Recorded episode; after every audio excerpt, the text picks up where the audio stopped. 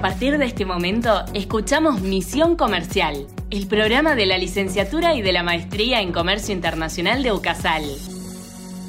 Con la conducción del jefe de carrera, licenciado Martín Rodríguez, y la participación de invitados, docentes y estudiantes. Misión Comercial. 15 minutos de información y actualidad sobre el mundo de los negocios internacionales.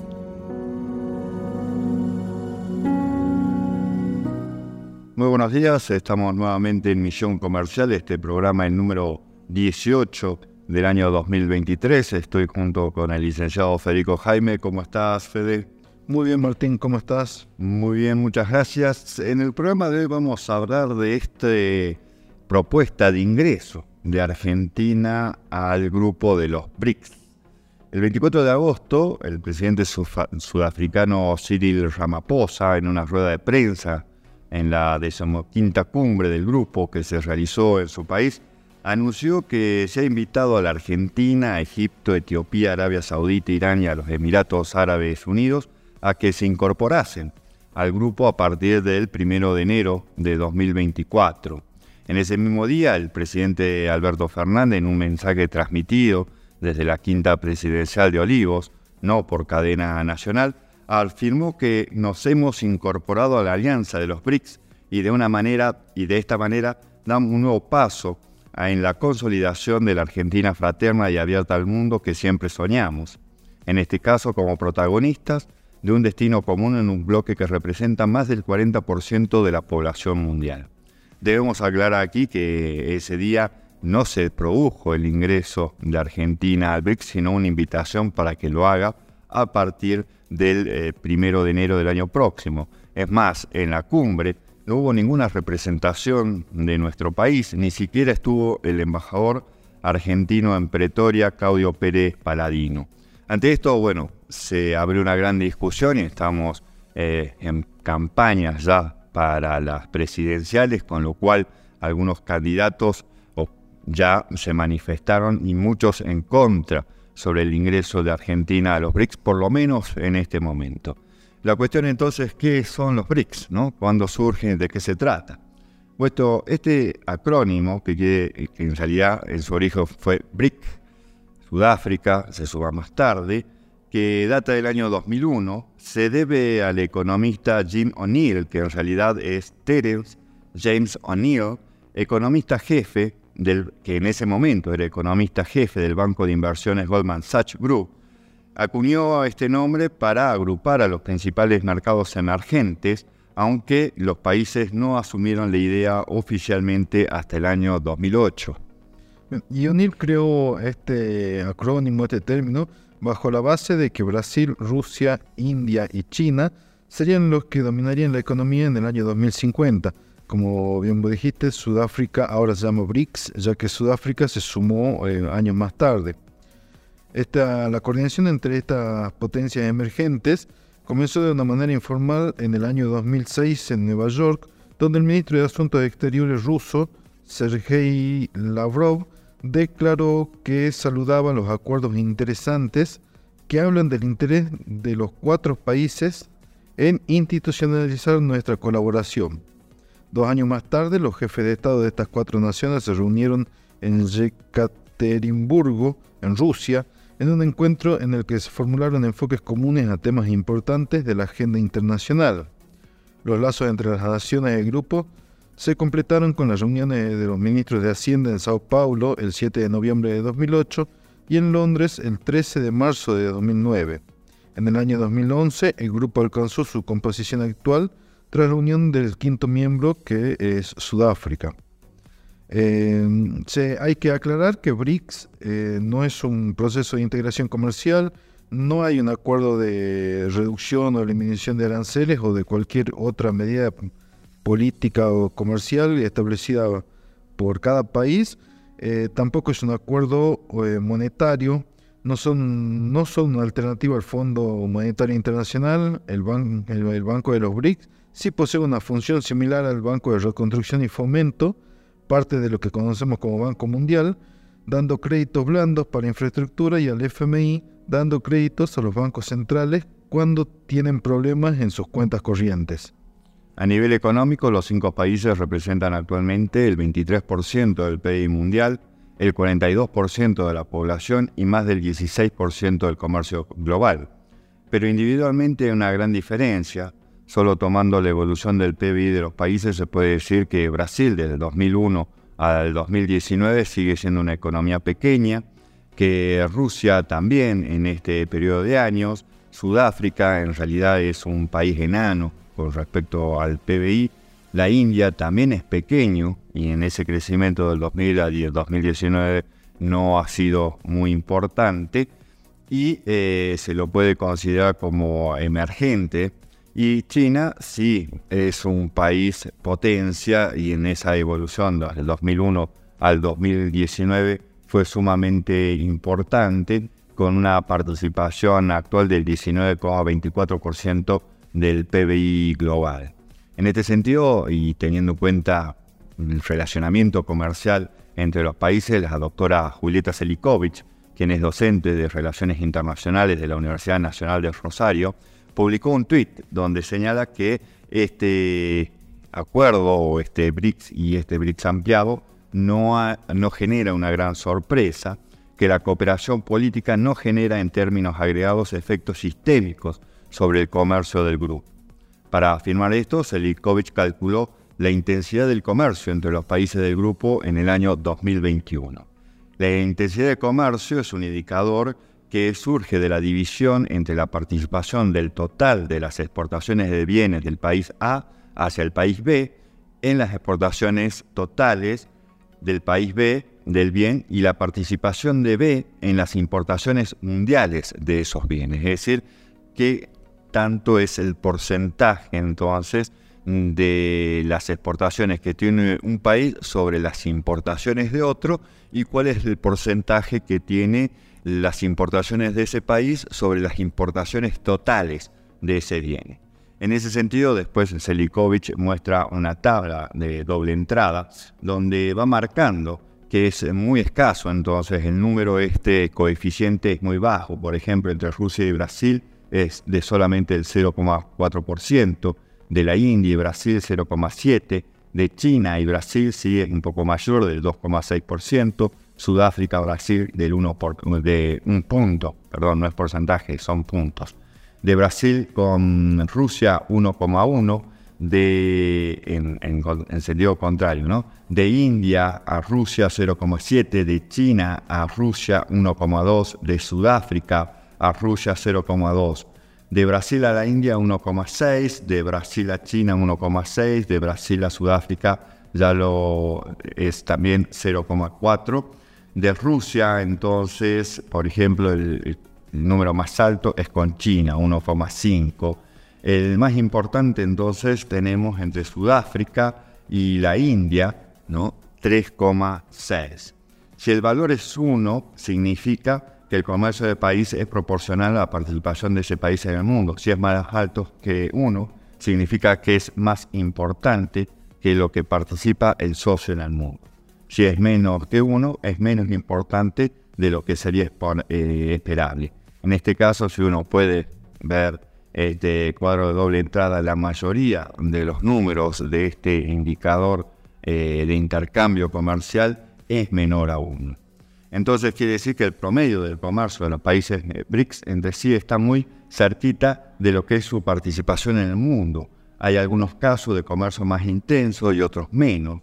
Hay otras variables más plausibles de explicar esos flujos de la, que la membresía en este mecanismo. Es decir, para la doctora Selikovic, ser parte de los BRICS no incrementa el comercio entre los países. En una respuesta al tweet, otro usuario remarcó que esto está bien, pero si se toma en 2022 se puede ver que ese indicador se incrementó notablemente, pero también sucede que desde el año 2022 tenemos el conflicto de Ucrania, que afecta particularmente, obviamente, a Rusia, ¿no? que ha recibido y es el país que más sanciones económicas, financieras y monetarias tiene en el mundo eh, en este momento, y afecta, digamos, a los otros países a través de aumentos de los precios de materias primas, sobre todo las exportaciones de Brasil, también exportaciones de India y de Sudáfrica y se ha intensificado el comercio entre China y Rusia porque China no sigue eh, estas sanciones que se han tomado a Rusia. Con lo cual, digamos, eh, no podemos decir que el BRICS ha afectado a esa intensidad, sino más bien que otras circunstancias como el conflicto en Ucrania es lo que incrementó ese indicador, por lo menos entre tres países que vendría a ser China, Rusia, Brasil. Y en forma desagregada, eh, se puede resaltar que China tiene, por ejemplo, una clase media de 500 millones de habitantes, que es un mercado que requiere mucha paciencia para poder hacer negocios. Los negocios en este país no se dan de un día para el otro. Y para esta cultura eh, son muy importantes las relaciones a largo plazo. Eh, es una gran potencia emergente y se proyecta que en pocos años supere tanto económica como financieramente y comercialmente a los Estados Unidos y se ha convertido, eh, China también se ha convertido en el principal socio comercial de casi todos los países de Asia, África y América Latina. Se va consolidando en su posición con, con el BRI, es decir, con el Belt Road Initiative, conocido, que es conocido como la nueva ruta de la seda, y tiene una población de 1.400 millones de habitantes, un PIB per cápita de 12.720 dólares, un desempleo del 4.9% y la inflación del 1.8%. India, que tiene una población de más de 1.400 millones de habitantes, tiene un PBI per cápita de 2.388 dólares, desempleo del 7,3%, la inflación del 6,7%, y en población ya superó a China y se acelera eh, su crecimiento comercial. Sudáfrica tiene una población de 59 millones de habitantes, un PBI per cápita de 6.776 dólares, desempleo del 29.8% y la inflación del 7%. Rusia tiene una población de 143 millones de habitantes, un PBI per cápita de 12.648 dólares, desempleo de 4.7%, esto es en el año 2021, y la inflación del 6.7%. Con respecto a Brasil, posee una población de 203 millones de habitantes, un PBI per cápita de 10.251 dólares, la tasa de desempleo del 8,5%, actualizada hasta el abril del año 2023, y la tasa de inflación interanual de agosto del 2022 hasta agosto del 2023 del 3.99%. Eh, los BRICS sí poseen una institución importante que vendría a ser el nuevo Banco de Desarrollo, New Development Bank, que se conformó con el aporte inicial de capitales de los países que conforman el grupo. Este fue fundado en el año 2005 y comenzó a operar efectivamente en el año 2015 con la premisa de movilizar recursos para infraestructura y desarrollo sustentable en estos países y también en otras economías emergentes. El banco tiene su sede central en Shanghái y ya incorporó como miembros a Egipto, Bangladesh y a los Emiratos Árabes Unidos, más allá de que no son parte del grupo, y tiene previsto que Uruguay se sume en muy poco tiempo. Actualmente es presidida por la expresidenta de Brasil, Dilma Rousseff. En la sexta cumbre de los BRICS del año 2014, en la ciudad brasileña de Fortaleza, los cinco países acordaron que el nuevo banco tendrá un capital autorizado inicial de 100 mil millones de dólares y un capital inicial suscripto de 50 mil millones, aportado de forma equitativa y proporcional por los estados fundadores. Además, se resolvió dotar con otros 100 mil millones a una línea de swap técnicamente conocida como fondo de reserva, cuyo objetivo será evitar presiones de liquidez en el corto plazo y ayudar a los bancos centrales de los respectivos países que tengan problemas coyunturales con la balanza de pagos. Para el swap, la contribución fue según el tamaño del PBI. Por ejemplo, China aportó 41 mil millones de dólares y Sudáfrica solamente 5 mil millones. En la última cumbre, en la de Johannesburgo, Dilma Rousseff dijo que el banco ha apoyado 98 proyectos de inversión por 33 mil millones de dólares. En el año 2023 y 2024, la cartera de New Development Bank ya incluye 76 proyectos con un valor conjunto de 18.200 millones de dólares. La financiación en modelo local es un objetivo clave en este banco, según establece la Estrategia General del Banco 2022-2026, que contempla que el 30% de esa financiación se realice en moneda de los países miembros, agregó Dilma Rousseff. Según informó TELAM, en base a datos del Ministerio de Economía, con el ingreso a los BRICS de la Argentina, también pasaría a ser a formar parte y miembro del New Development Bank, para y para concretar su incorporación, la Argentina deberá realizar un aporte de capital de 250 millones de dólares en bonos soberanos desde el Tesoro Nacional. El gobierno sostuvo que estos fondos serán procedentes del Fondo de Garantía y Sustentabilidad de la Administración Nacional de Seguridad Social, del ANSES, y de otras vías. Esta cifra significa una sexta parte del total de 1.500 millones de dólares de inyección de fondos que recibirá el New Development Bank del resto de los ingresantes, como Arabia Saudita, Egipto, Etiopía, Emiratos Árabes Unidos e Irán. El problema es que el, el, NDB depende mayormente del financiamiento en dólares acordados por inversiones, inversores institucionales estadounidenses y que desde que comenzó la guerra con Ucrania, estos son muy reticentes a acordar nuevos préstamos, ya que Rusia tiene el 19% de su capital. El bloque también manifestó su intención de avanzar en un proceso de desdolarización con la multiplicación de acuerdos comerciales en monedas locales. Se está llevando a cabo un proceso equilibrado e irreversible de desdolarización de nuestros vínculos económicos y se está realizando esfuerzos para, para desarrollar mecanismos eficientes de acuerdos mutuos, así como de control monetario y financiero, dijo la última semana de agosto el presidente ruso Vladimir Putin. Bien, ¿y cuál es la participación de Argentina en el comercio con los miembros del BRICS? Y este ha oscilado entre el 20% y el 30% del total exportado por nuestro país, según ha informado Cancillería.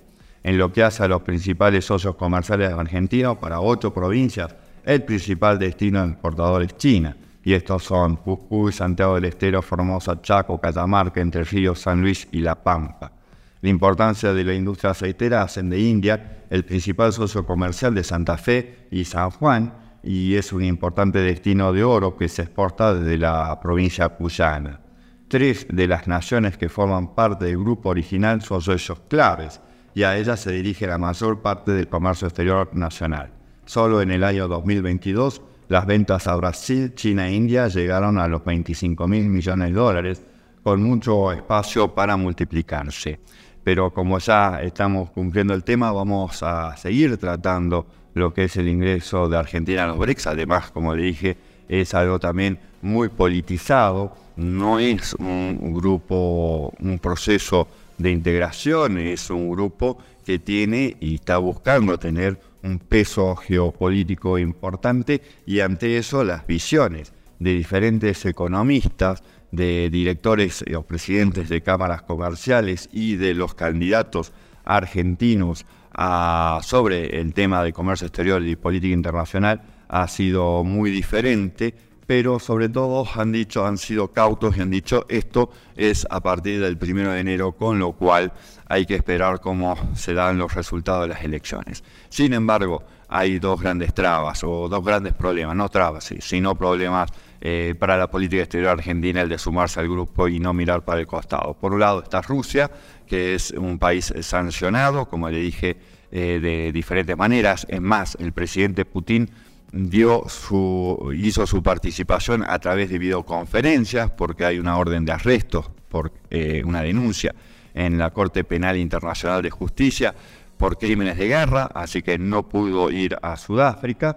Y por otro lado también está invitado Irán, el país, digamos, con el cual tenemos eh, problemas, ya que eh, se acusa a miembros de lo que era el gobierno iraní hace años de ser autores intelectuales de lo que fue la voladura de la AMIA, ¿no? de la Asociación Mutual Israelita Argentina. Se dio esta cuestión de un acuerdo secreto que después salió a luz, se discutió en el Congreso y se desautorizó y finalmente eh, Irán nunca lo cumplió tampoco a ese acuerdo y entonces es un país con el cual estaríamos distanciados políticamente y es muy difícil que un presidente recientemente electo, como sea después del 10 de diciembre, pueda ir a la cumbre que para el año que viene se espera que sea en Rusia, ¿no? hay que ver también cómo se da eh, la evolución del conflicto en Ucrania, a eh, formalizar el ingreso y de la mano al presidente Irán que está incumpliendo y que está,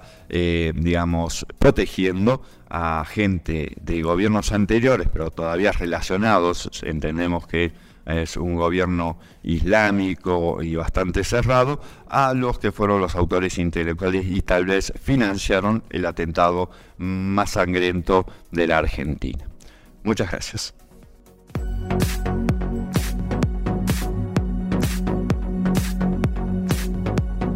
Hasta aquí Misión Comercial, el programa de la licenciatura y de la maestría en Comercio Internacional de UCASAL, con la conducción del licenciado Martín Rodríguez. Por su atención, muchas gracias.